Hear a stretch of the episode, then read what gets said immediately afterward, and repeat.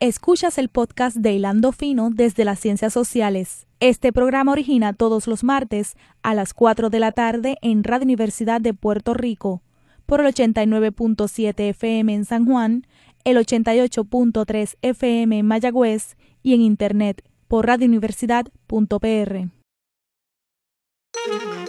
Cadena Radio Universidad de Puerto Rico presenta Hilando Fino desde las Ciencias Sociales un programa de análisis profundo sobre temas contemporáneos de interés nacional e internacional a cargo de profesores e investigadores universitarios.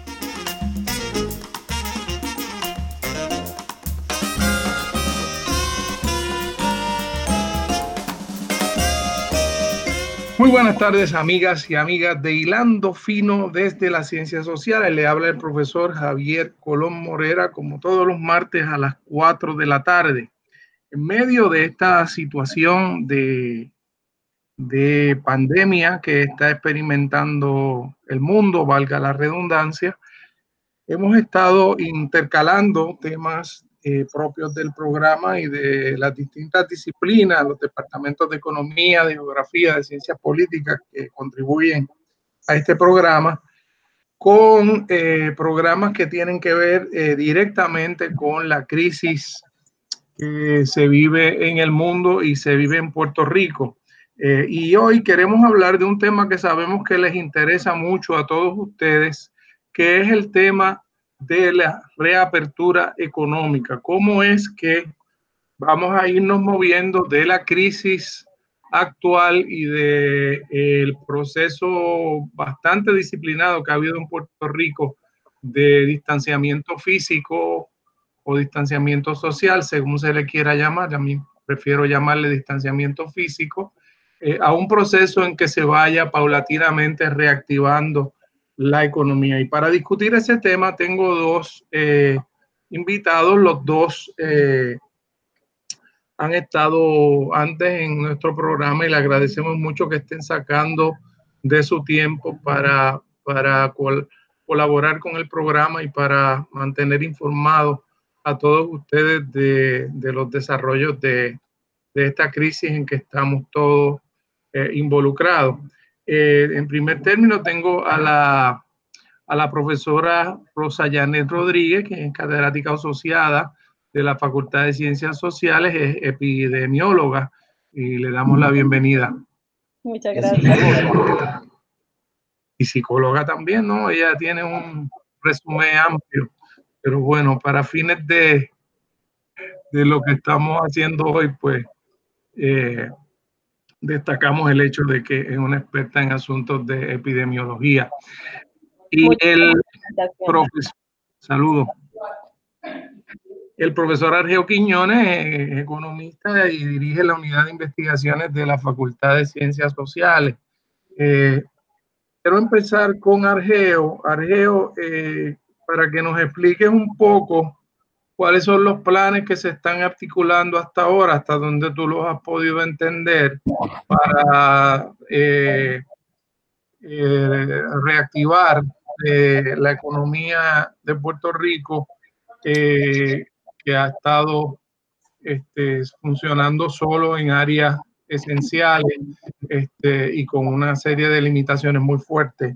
¿Cuál es el plan para ir este, reactivando economía y entonces después pasar a que Rosa nos comente cuáles son las condiciones desde una perspectiva de, de la, del manejo de, de, este, de estos contagios en que se puede llevar a cabo este proceso. Sí, buenos días a los colegas, a, Buenas la tardes. de la universidad y al público que nos escucha, ¿verdad? Buenas tardes. Eh, cuando se habla de reactivar la economía de Puerto Rico, pues eh, es bien importante no limitar el análisis, ¿verdad? A las acciones que se pueden tomar en este contexto de la pandemia del coronavirus-19, porque la economía de Puerto Rico, si la pensamos bien en términos de reactivarla, está arrastrando un cúmulo de eh, desastres causados por el ser humano y causados por la naturaleza, entre los cuales rápidamente son 14 años ya de depresión económica con una pérdida como de 18% o 15% en el empleo total, este, lo cual de por sí ya es magnitud de depresión, con una caída en el Producto Interno Bruto de un 18% aproximadamente, con una pérdida de población de más de medio millón de personas durante ese periodo, lo cual no solamente es la pérdida de recursos económicos, es también un trauma psicosocial que sufre un pueblo, ¿verdad? Que ha estado bajo el embate de la crisis y luego eh, el nombramiento o la imposición de una junta de supervisión fiscal con toda una política de austeridad que está contraindicada para el crecimiento y el desarrollo cuando un país se ha ido a la bancarrota porque simplemente no puede pagar y si le sigues extrayendo no va a crecer, no va a desarrollarse. Ahí le sigue corrido el efecto del huracán María, es comparable a lo que fue San Felipe en el 28 o San Siriaco en 1899, huracanes que ocurrieron en momentos o en coyunturas extraordinariamente terribles para este país, ¿verdad?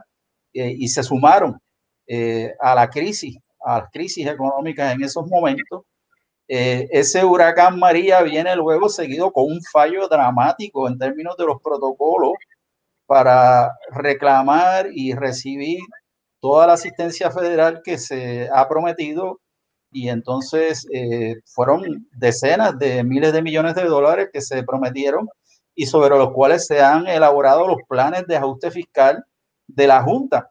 Y, esas decenas de millones de dólares son las que iban a garantizar, aunque fuera eh, muy leve, unos niveles de crecimiento, ¿verdad? Que habrían de colocar la economía en otro curso al que está. Y entonces, eh, no pasa mucho tiempo y tenemos el efecto de los sismos, ¿verdad? De los terremotos aquí en el país. Eh, y eso entonces se suma y ahora finalmente tenemos la situación de la pandemia que ha obligado a aplicar una política de distanciamiento físico y social, porque hasta algún punto, o sea, no toda la comunicación la podemos hacer por este medio, ¿verdad? Hay, hay mucho que es personal, que es, que es individual, ¿verdad?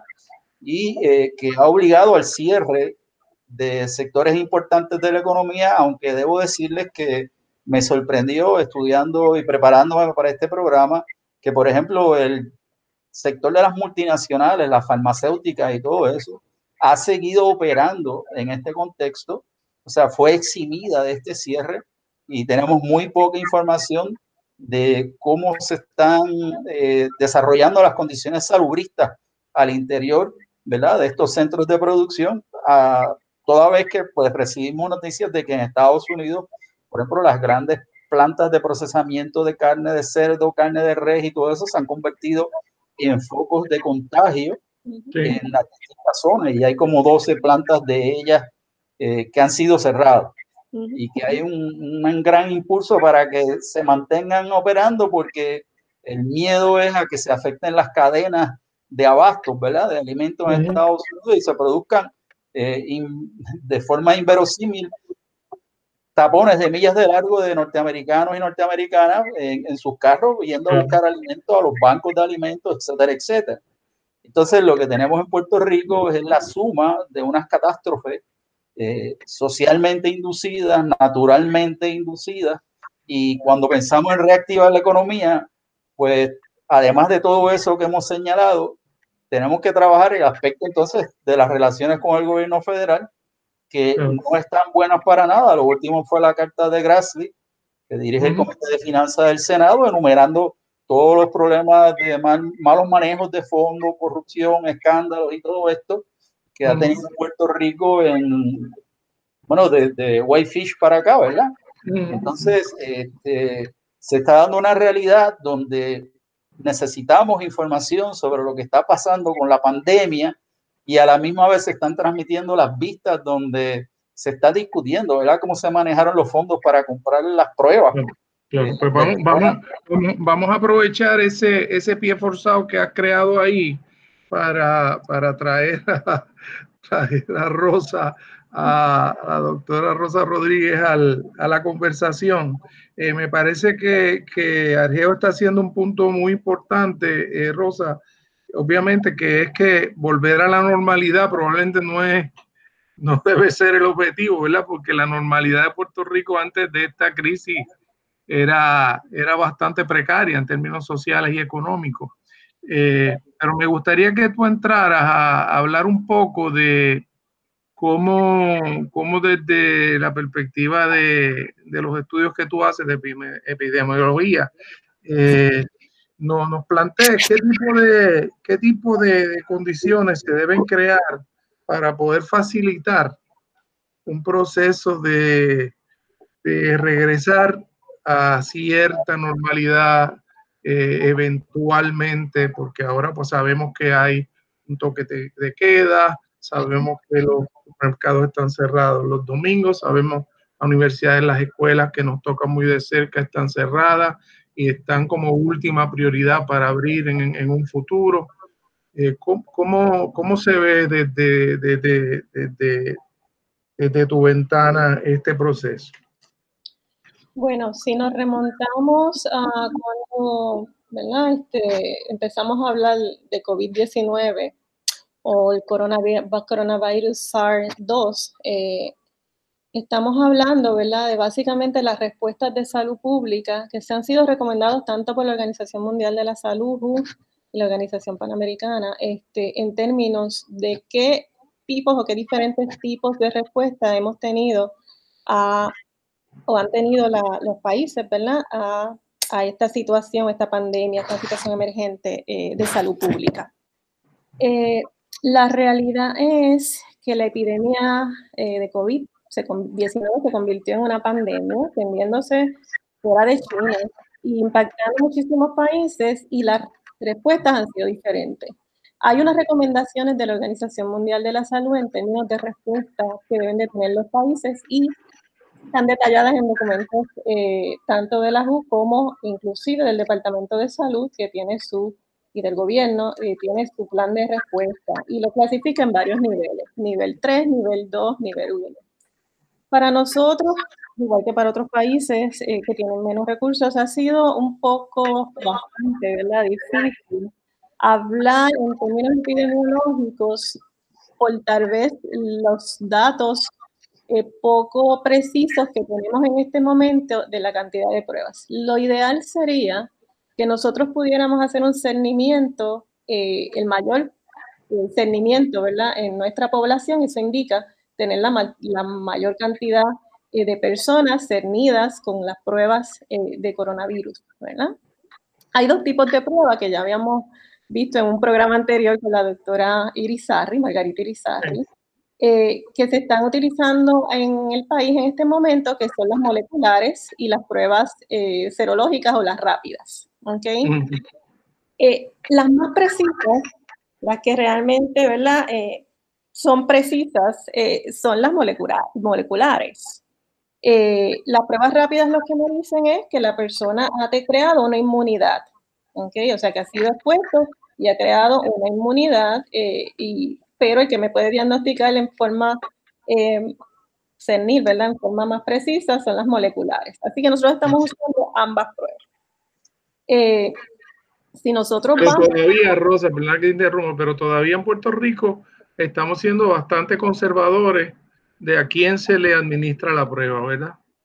Eso es correcto. Y muchos países también lo están haciendo. En términos, por ejemplo, ahora en unas noticias eh, hay tres síntomas con los cuales, o varios síntomas y criterios por los cuales las pruebas se realizan y uno de ellos era en la sintomatología que estaba presentando la persona y si habían sido expuestos, eh, si habían estado expuestos a una persona que hubiese viajado o si habían viajado fuera del país. ¿Okay? Ahora, eh, se añadieron tres síntomas más que la mayor parte de las personas están experimentando porque lo primero que información que teníamos era la que teníamos en China, ¿okay? Italia y España fueron los primeros países que tuvieron, ¿verdad? Este, mayor cantidad de casos.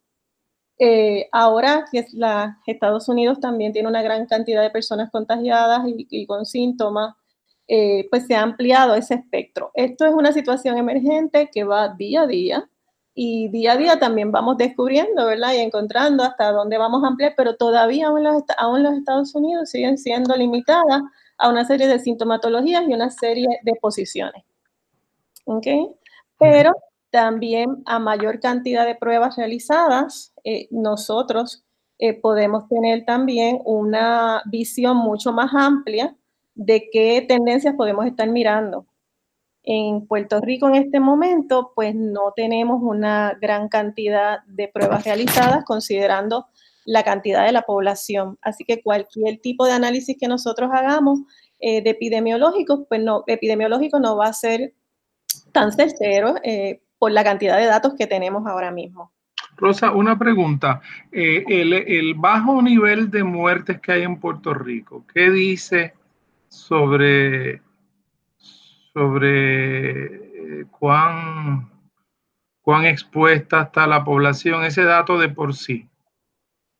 Ok, si nosotros miramos, por ejemplo, la página, es una página pública, ¿verdad? Que es la de bioseguridad, donde tenemos los datos de COVID-19 en Puerto Rico. Nosotros podemos mirar que datos, por ejemplo, eh, de pruebas positivas, negativas, válidas, pendientes, el último dato completo que podemos mirar, por ejemplo, es para abril 22, donde tenemos alrededor de, un, de 12.680 pruebas realizadas. Okay. Eso lo estaríamos comparando, por ejemplo, con una población de aproximadamente 3.3 millones. Okay. Es un eh, porcentaje bien bajo a nivel internacional, ¿verdad? Sí, si nosotros miramos, por ejemplo, el porcentaje de casos positivos de las pruebas realizadas que nosotros tenemos, sería aproximadamente un 13% que son positivos. Okay. Si miramos esa tendencia y nosotros pensáramos que esto es todo un cálculo, ¿verdad? Aproximado en términos de que yo no tengo el dato certero y no tengo esa cantidad de pruebas realizadas. Pero si yo extrapolara a 300.000 pruebas realizadas, estaríamos hablando casi 39.000 casos y eso es bastante.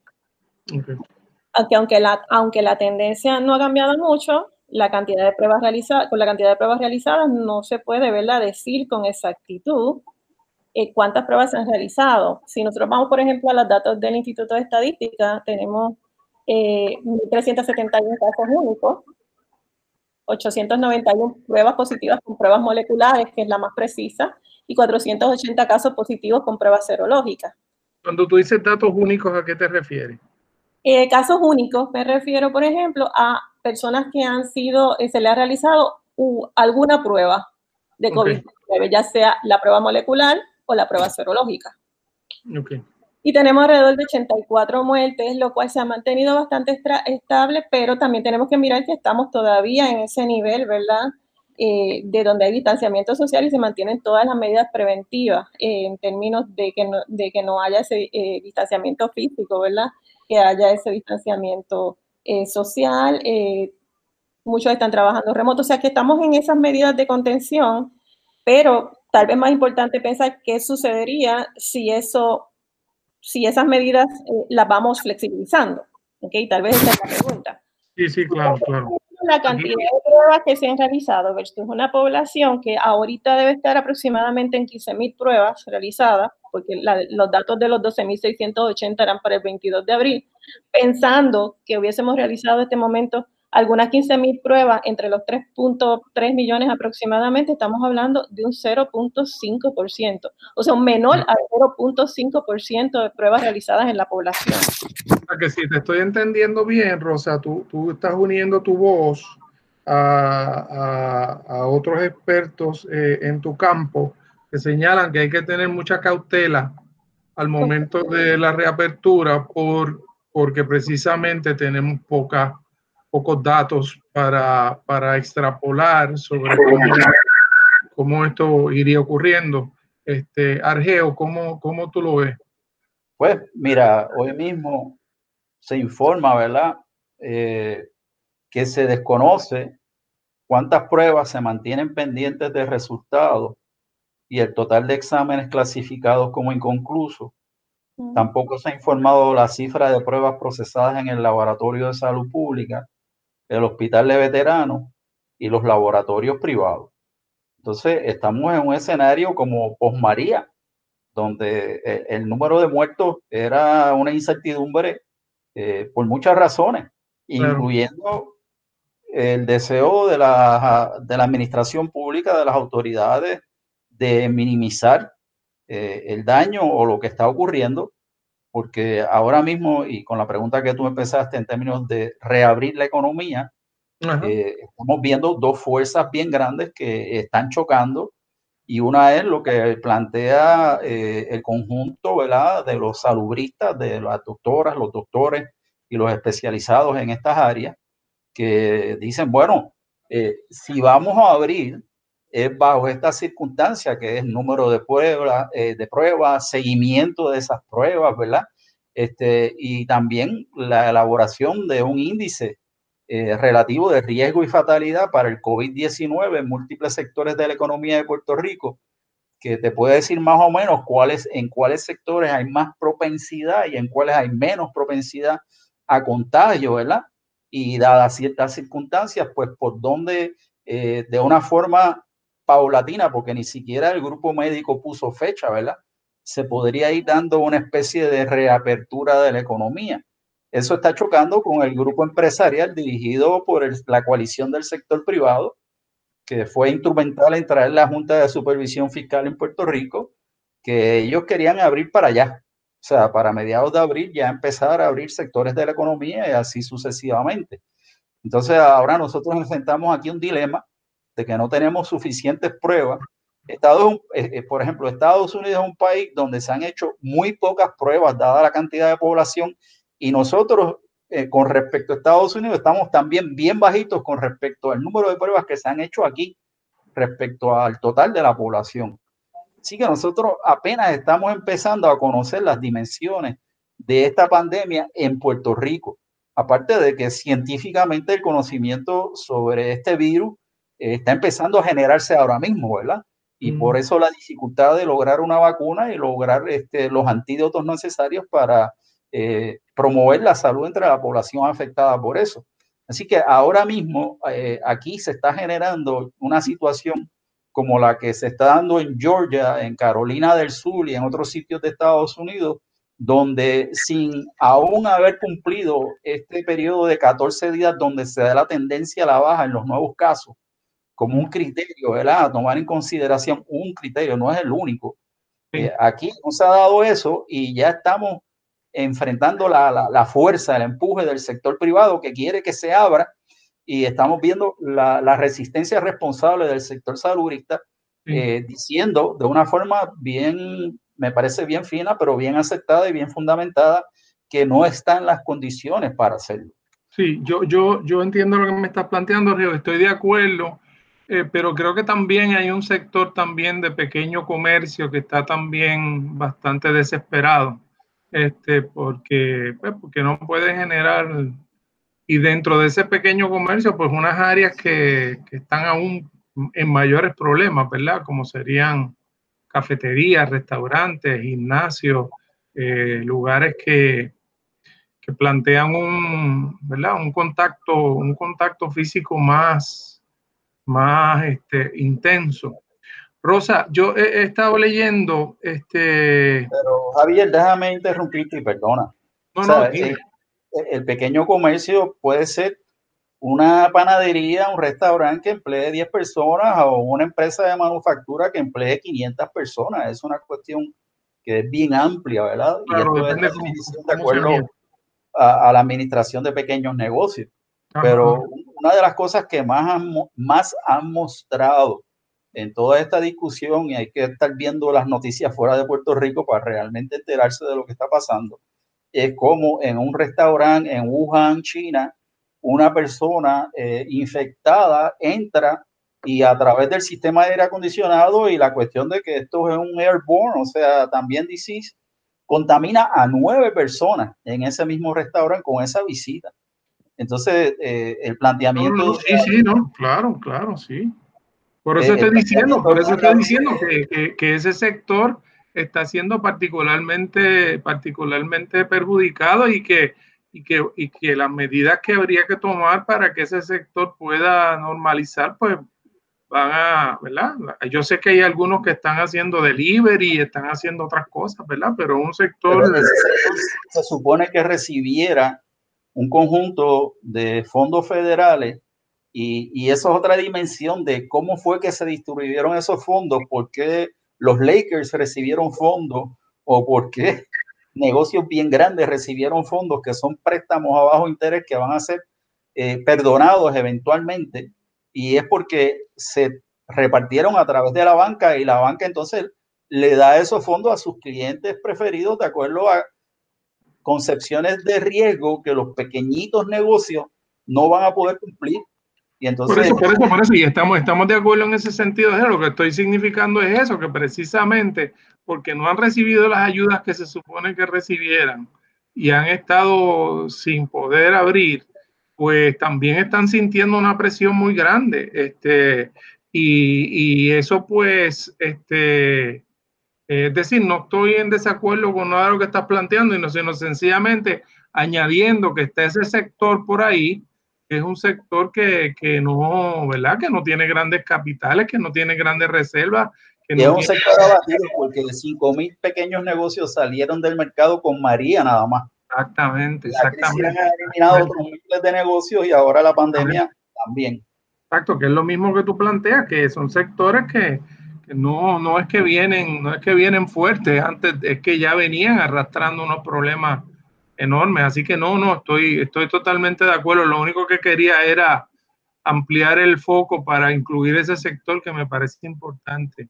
Rosa, eh, eh, hay, hay, tres principios que he estado leyendo que me parecen interesantes. No sé si todos los podamos ver antes de la pausa.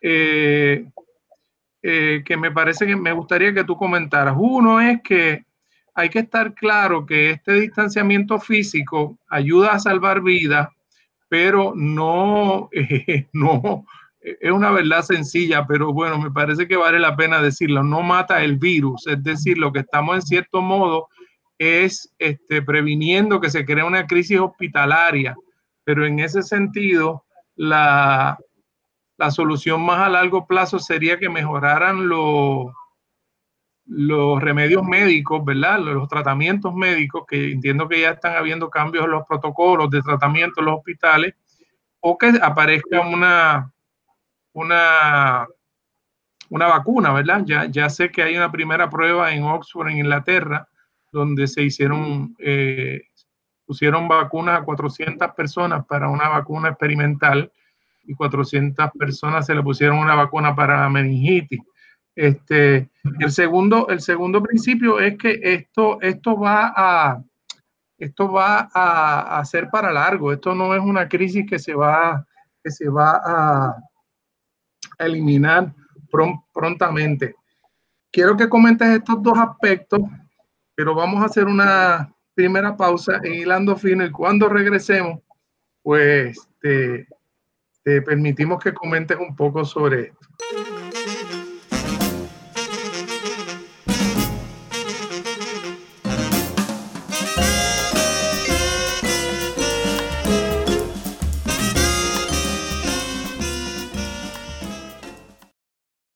Escuchas el podcast de Hilando Fino desde las Ciencias Sociales. Este programa origina todos los martes a las 4 de la tarde en Radio Universidad de Puerto Rico por el 89.7 FM en San Juan, el 88.3 FM en Mayagüez y en Internet por radiouniversidad.pr.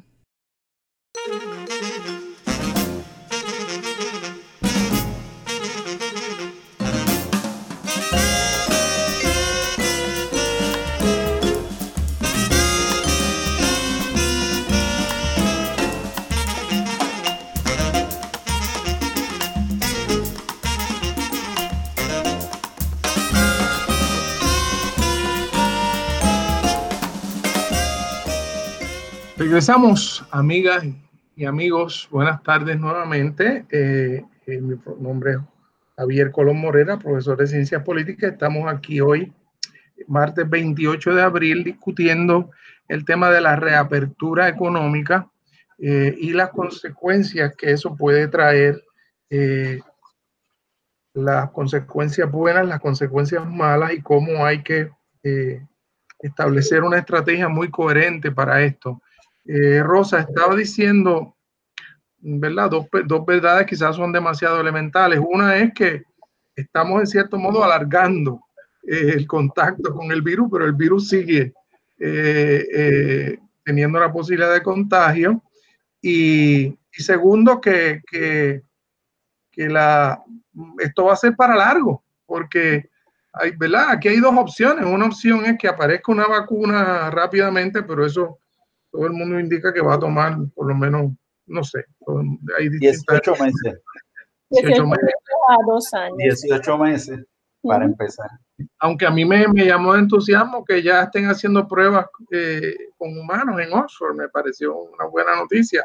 Y segundo, que, que, que o, que haya una inmunidad en la población, pero para eso tiene que haber... Vamos a ver pero esa inmunidad se lo dieron a los hospitales, ¿sabes? Con las demandas por impericia. Este es otro tema. Vamos a ver, Rosa. Desde el punto de vista de salud pública, vamos a hablar y tal vez mirando todo lo que lo han hecho los, los diversos países, ¿verdad? De cómo han respondido a esta pandemia, a esta crisis. Eh, estamos hablando de esta pandemia que nos ha tocado vivir, pero la realidad es que a través del mundo, de la, de la de los años que hemos tenido como mundo, ¿verdad? Hemos tenido diferentes pandemias en diferentes eh, periodos de tiempo. Así que mirando eh, lo que estamos viviendo en este momento, diferentes países han tomado diferentes medidas, ya sea contener, retrasar, investigar, mitigar, medidas más restrictivas, medidas menos restrictivas. Todo eso tiene, todas esas medidas tienen ventajas y desventajas. ¿okay? Las restricciones, por ejemplo, retrasadas me pueden reducir los costes sociales y económicos, ¿ok? Me puede ayudar también a tener un tiempo para prepararme o eliminar medidas restrictivas, pero esto tiene que tener una precisión bien quirúrgica en términos de lo que estábamos hablando. Yo tengo que tener eh, bastante bien definidos eh, los indicadores, las tasas de mortalidad, las tasas de letalidad, entiéndase cuántas personas están muriendo debido a la enfermedad y qué tan peligrosa, ¿verdad? O qué tan letal es eh, la condición la que estamos viendo, ¿verdad? Eh, de este virus COVID-19. COVID-19 cumple con los criterios de, ser altamente eh, contagioso y mirando, ¿verdad? altamente contagioso, aunque no anda con unas tasas de letalidad muy altas, la realidad es que en ciertas poblaciones que son vulnerables, son sumamente altas, como son nuestros envejecidos, que está casi en un 14, 15%. Así ya, que, anda por, ya anda por 50 mil, ¿verdad? La cantidad de muertos en Estados Unidos. eso es correcto. Así que ellos están esperando 70 mil, tal vez para esta próxima semana. Y como le digo, si estuviéramos teniendo más personas, mirando que aquí en Puerto Rico es un 13% eh, los positivos, estaríamos hablando de que si tuviéramos, pudiéramos hacer tal vez 300 mil pruebas, tendríamos un aproximado de casi 39 mil casos, que es bastante elevado. ¿Por qué? Porque es una eh, COVID-19 es altamente contagioso. En algunos grupos, mortal, y aún hemos visto que en personas jóvenes, pues también eh, hemos tenido ¿verdad? muertes y no necesariamente porque tienen otras comorbilidades. ¿ok?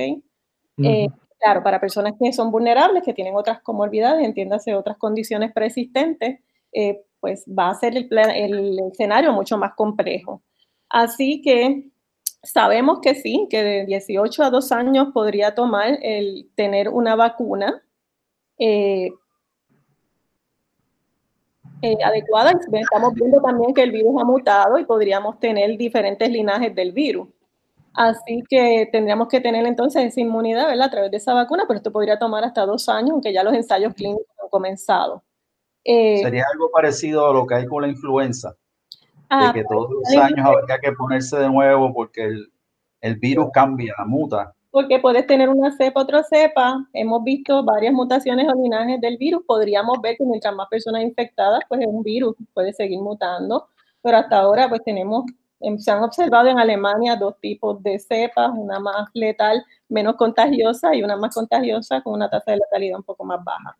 Así que eso es un escenario que podemos ver y tener tal vez un tratamiento efectivo, que se están haciendo muchísimas pruebas eh, de medicamentos. El último que estaban mirando era con famotidina, o sea, diferentes eh, medicamentos se están tirando, se están haciendo estas pruebas, estos ensayos clínicos y a la misma vez se están haciendo también con vacunas, pero esto va a tomar un tiempo. Entonces, ¿qué vamos a hacer durante ese tiempo? Eh, pues eso depende, ¿verdad? Que cada país quiera sopesar como ventaja y desventaja. O sea, si nosotros vamos a reactivar el economía. Ya, por, ejemplo, la, Universidad de Puerto Rico decidió que su verano va a ser este, en línea y muchas de las instituciones de educación superior, este, o sea que nosotros somos un, como sector, ¿verdad? La universidad o las universidades somos un sector particularmente afectado, ¿verdad? Por el nivel de contacto tan grande. Claro, mire, muchos países como Reino Unido, por ejemplo, Reino Unido eh, hizo una contención respaldada, eh, las escuelas permanecieron abiertas, tomaron unas medidas restrictivas solamente dirigidas a los más vulnerables, o sea, que cada país considera como ventaja y desventaja. Bueno, la, la ventaja sería que va a tener una restricción retrasada, vas a tener el pico de presión, ¿verdad? Eh, lo que podría ser que uno sobrecargue los sistemas de salud. Cada país tiene que mirar sus denominadores, ¿ok? En ah. términos de mirar qué escenario puedo tener ante algo que se ¿Qué coste yo voy a tener económico y social en términos de las medidas que estoy tomando? Argeo, tú querías decir algo. Sí, que es que este, tenemos esta visión de que hay una curva de crecimiento, Ajá. el, propósito de la política pública del distanciamiento y la cuarentena y la, todo esto era aplanar la curva. Sí. Eh, por ejemplo, en Nueva Zelanda, ahora que tú estás hablando de distintos países, distintas políticas, sí, eh, sí. la política de la primera ministra y, los casos más exitosos de países que han logrado contener hasta ahora. ese probablemente es el más gobernado por mujeres. Y ese, no es aplanar la curva, es simplemente no dejarla despegar. Y ese ha sido el caso probablemente más exitoso que ha habido en el mundo, el de Nueva Zelanda. sí, pero es draconiana, o sea, es bien rígida, es bien fuerte. Y entonces, por ejemplo, si es un país con un espíritu libertario de esos Estados Unidos y qué sé yo, pues naturalmente no lo aguantarían.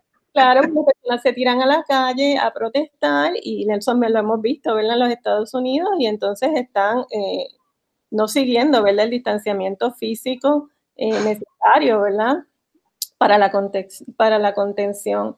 Pero todo depende de qué los países están identificando en términos de salud pública y costes sociales y económicos, qué sucedería si tenemos medidas más restrictivas, o sea, qué vamos a sacrificar o no en términos de las medidas que estamos tomando. Eh, mucho también se ha hablado, que usted lo mencionó hace un rato, eh, de entonces esa inmunidad poblacional. Nosotros en epidemiología le decimos la inmunidad de rebaño. Ajá, ajá. Eh, que, Inglaterra jugó con esa idea al principio. Jugó con esa idea y ahora Hasta mismo. que se enfermó el primer ministro. Claro, ya exacto, ya ha tenido un coste en términos de vida humana alto. Pero, pero, pero también, este, discúlpenme, también Suecia anda un poco por ahí.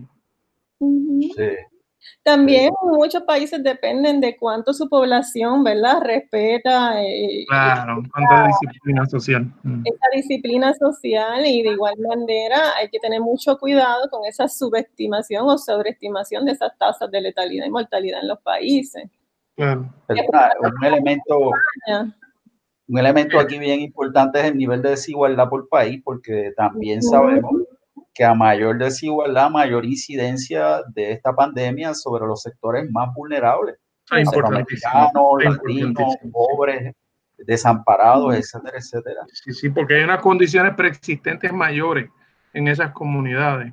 Hay unas condiciones preexistentes mayores en las comunidades, por ejemplo, en Estados Unidos, hispanas y afroamericanas, eh, que han sido los dos grupos más impactados eh, y viendo, ¿verdad? Con el profesor Quiñones un poco de lo que estaba hablando eh, de las procesadoras de carnes en los Estados Unidos, donde mayormente su fuerza laboral es hispana, este, pues han tenido un, un, choque.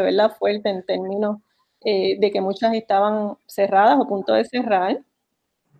por las altas tasas, de, por las altas contagios. Entre los empleados. Así que todo eso es algo que nosotros volvemos, tenemos que hacer un poco de aprendizaje vicario de todo lo que han hecho diversos países y adaptar la que mejor nos funciona a nosotros conociendo nuestra realidad de salud pública, nuestra realidad de cuántos ventiladores tenemos disponibles realmente, de cuántas camas tenemos disponibles, eh, Y bueno, la otra parte, ¿verdad? Que es la que el profesor Argeo puede abundar más, económica, ¿no? ¿Y qué coste social económico vamos a tener con las medidas que estamos tomando?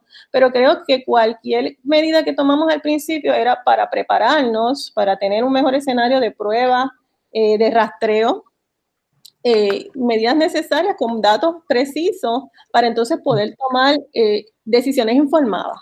Argeo, eh, hay, un sector que se ha estado quejando muchísimo, que es precisamente el sector hospitalario, que de hecho eh, se han anunciado este, despidos de empleados en varios hospitales, porque como hay esta epidemia y hay este temor, pues el sitio que menos quieren ir la población en este momento es a los hospitales. Entonces, eh, eso ha producido una baja en la demanda para los servicios que usualmente los hospitales eh, rinden. Además, me imagino yo que el hecho que los médicos no están yendo a sus oficinas cerca de los hospitales, no están refiriendo estudios, etcétera, pues eso ha, eso ha creado una, una contracción muy grande en ese sector y entonces una serie de ayudas que se supone que, que se aprobaran para ese sector específicamente no han llegado. Entonces, eh, me imagino que, que para ti como economista debe ser muy preocupante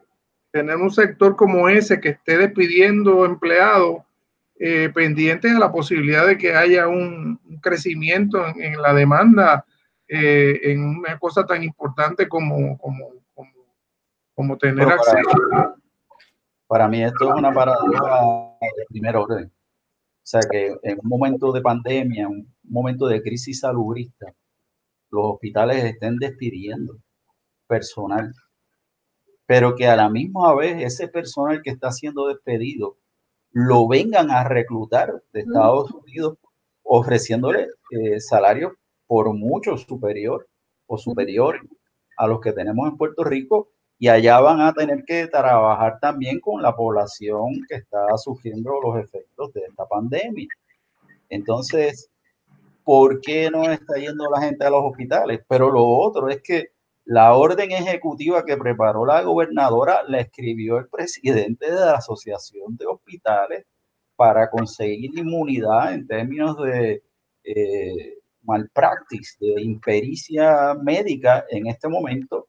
Están procurando también más exenciones contributivas se radicó una demanda por el, por el, Partido Independentista sobre eso, pero ahora la legislatura está considerando ya el proyecto y va, parece que van a avalar la inmunidad que está recogida en la, en la orden ejecutiva.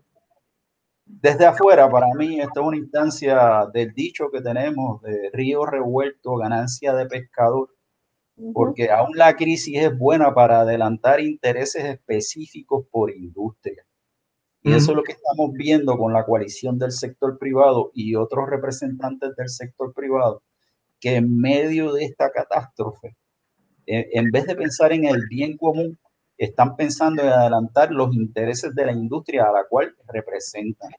Y eso es lo que éticamente está mal con nuestra economía. Esto no es una economía que esté centrada o que gira alrededor del bienestar de los seres humanos. Esto es una economía que está centrada obviamente en la búsqueda de la ganancia. Y entonces, este, por eso está ocurriendo esto con los hospitales, por eso también está ocurriendo esto con los médicos, pero están ocurriendo otras cosas que son terribles. Ahí estaba leyendo un testimonio de una empleada de una tienda ganando 7.25 la hora, de esto que llamamos trabajo precarizado, que ella nunca pensó que por 7.25 la hora ella se iba a convertir en una especie de heroína de la gente que está al frente en la lucha contra el virus, porque son los cajeros y las cajeras que están atendiendo a las personas que van a hacer la compra de comestibles, de sus medicamentos en las farmacias.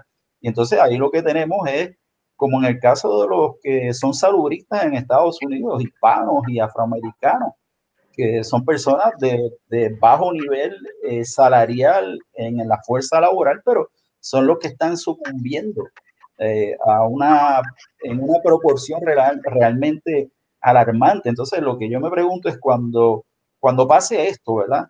Porque no es que vaya a pasar por completo, yo creo que, como hemos hablado antes, tras bastidores, eh, este, este corona se va a sumar a la influenza y a otros eh, y a otras enfermedades que son de temporadas, ¿verdad? Pero, ¿cómo vamos a tratar a esos segmentos de la fuerza laboral que han tenido que estar ahí, no importa qué, no han podido practicar el distanciamiento y la cuarentena, etcétera, etcétera? Necesitamos reformar ese sistema, necesitamos hacer unos cambios. Entonces, lo que hacen los hospitales va por todo lo contrario. Mira, no solamente los hospitales, mis principales médicos de referencia yo no los consigo. ¿Cómo es posible que en este momento tú no puedas conseguir a tus principales médicos de referencia? Eh, aquí hay algo fundamentalmente mal en nuestra economía, es algo de carácter ético. En, tu experiencia, Argeo, la telemedicina no ha sido una opción adecuada. Bueno, la telemedicina eh, puede servir para unas cosas que no requieren un ocultamiento o unas inspecciones eh, rigurosas, tú sabes, por ejemplo, urología, ginecología y otros campos de la medicina. Para un seguimiento de los pacientes, si ya son pacientes de seguimiento, pero para condiciones nuevas, condiciones más complejas, eh, pues tal vez siempre esa parte, ¿verdad?, de contacto directo es importante. ¿Cómo se va estructurar esto, cómo vamos, cuánto tiempo podemos mantener los bloqueos, las restricciones y cómo vamos a evitar un segundo pico de la epidemia. Creo que son incógnitas que, tenemos. Ese es el caso de Singapur, que estaba reconocido como un gran ejemplo de éxito y de momento volvieron a tener un resurgir porque se les había olvidado un detalle que tienen cientos de miles de trabajadores y trabajadoras que vienen de otras partes del mundo asignados a cuartelados en, en, situaciones donde hay 12 personas por habitación. Parece que allí no se hicieron las pruebas, allí no se puede hacer distanciamiento social, etcétera, etcétera. parece, parece, que había alguien que no se había leído a Marx, que las clases sociales existen. Este, eh, les pregunto a ambos, este, eh, hay una preocupación particular con la población envejecida, envejeciente, porque envejecientes somos todos. Este, nuestros eh, adultos sí, nuestros adultos mayores. Eh, Argeo, de lo que tú pudiste ver, este, Rosa, de lo que tú has podido analizar, este, ¿hay suficientes medidas o, se está tomando en cuenta la particularidad de los peligros que tiene eh, ese sector en términos de, no exponerlos a personas que estén, estén contaminadas y que puedan este, generar problemas mayores en esa área. Rosa. Eh, en el área de la adultez es una población vulnerable, es bien importante que los países establezcan, que se establezca. Primero, eh, mirar cuál es nuestro panorama. Volvemos, necesitamos un buen sistema eh, de rastreo, un buen sistema de realización de pruebas para nosotros mirar entonces el panorama de realmente cuáles son las medias de, medianas de edad de que nosotros tenemos. Con los datos que tenemos ahora mismo está entre 50 y 59 años. Eh, Rosa, y perdóname que te interrumpa, pero entonces también tenemos falta de datos sobre los rastreos que sí se están haciendo, porque yo tengo entendido, por ejemplo, por decir un ejemplo que me llamó la atención, el alcalde de San Sebastián está, contrató su propia epidemióloga, está haciendo su propio, equipo. Pero, no creo, que eso forma parte de una base de datos eh, general. Eh, por lo menos en las últimas noticias que estaba leyendo, donde se expresaron, ¿verdad? Algunos alcaldes de algunos municipios, ellos están llevando sus propios sistemas de conteo y una de las críticas que tienen precisamente es que no le parean con las que están recibiendo oficiales del gobierno.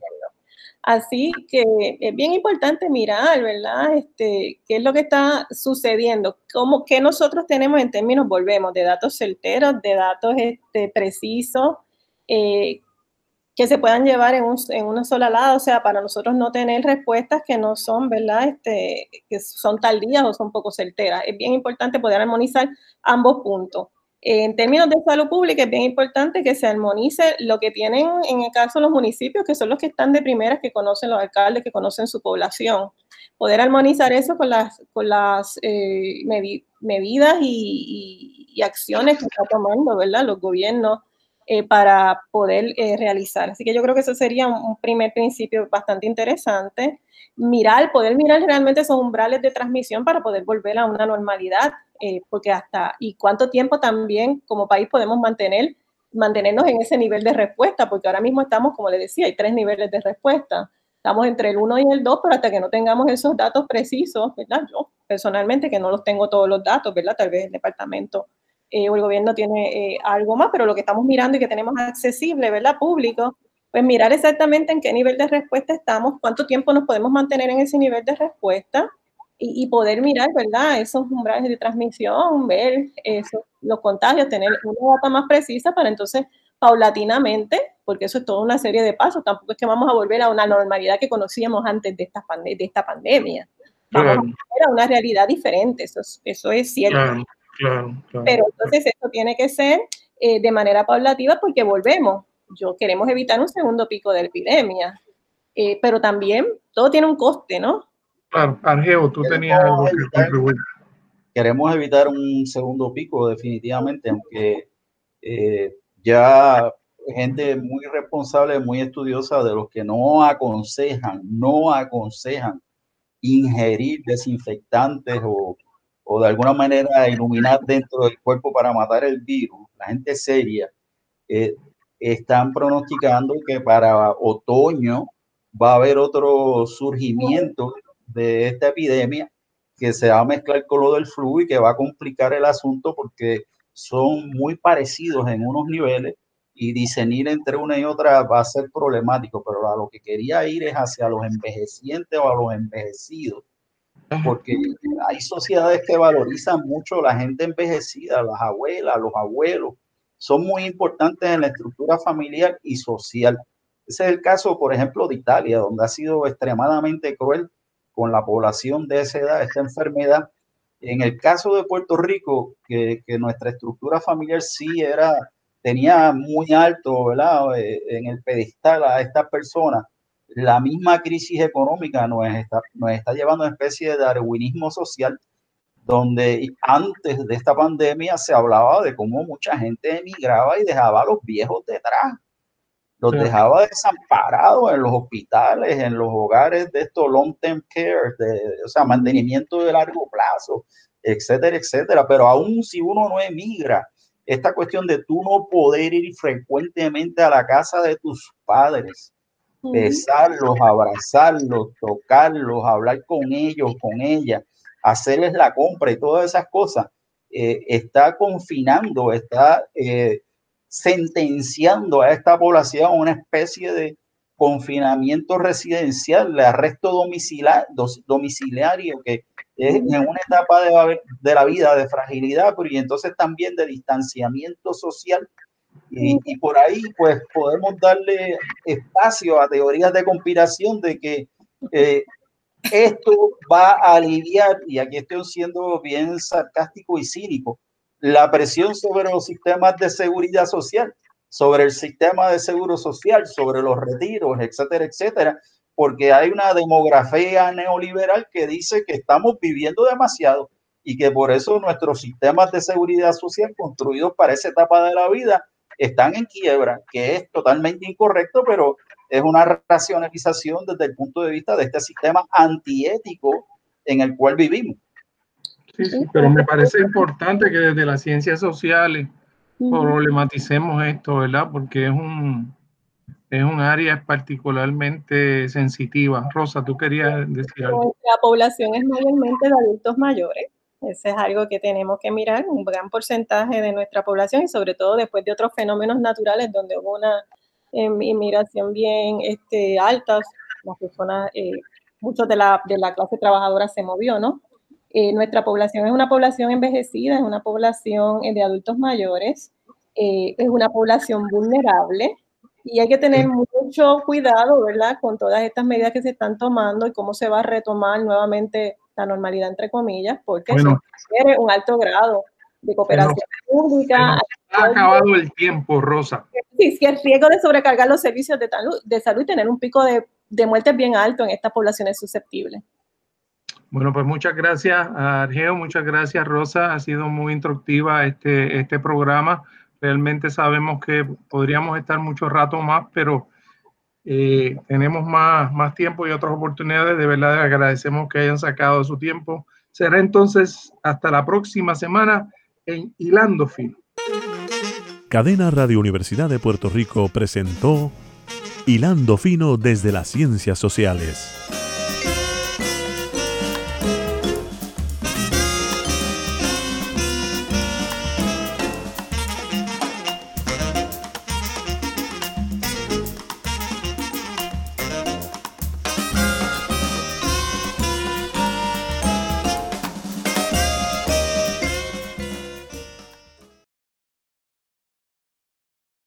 Escuchaste el podcast de Hilando Fino desde las Ciencias Sociales. Este programa origina todos los martes a las 4 de la tarde en Radio Universidad de Puerto Rico por el 89.7 FM en San Juan, el 88.3 FM en Mayagüez y en Internet por radiouniversidad.pr.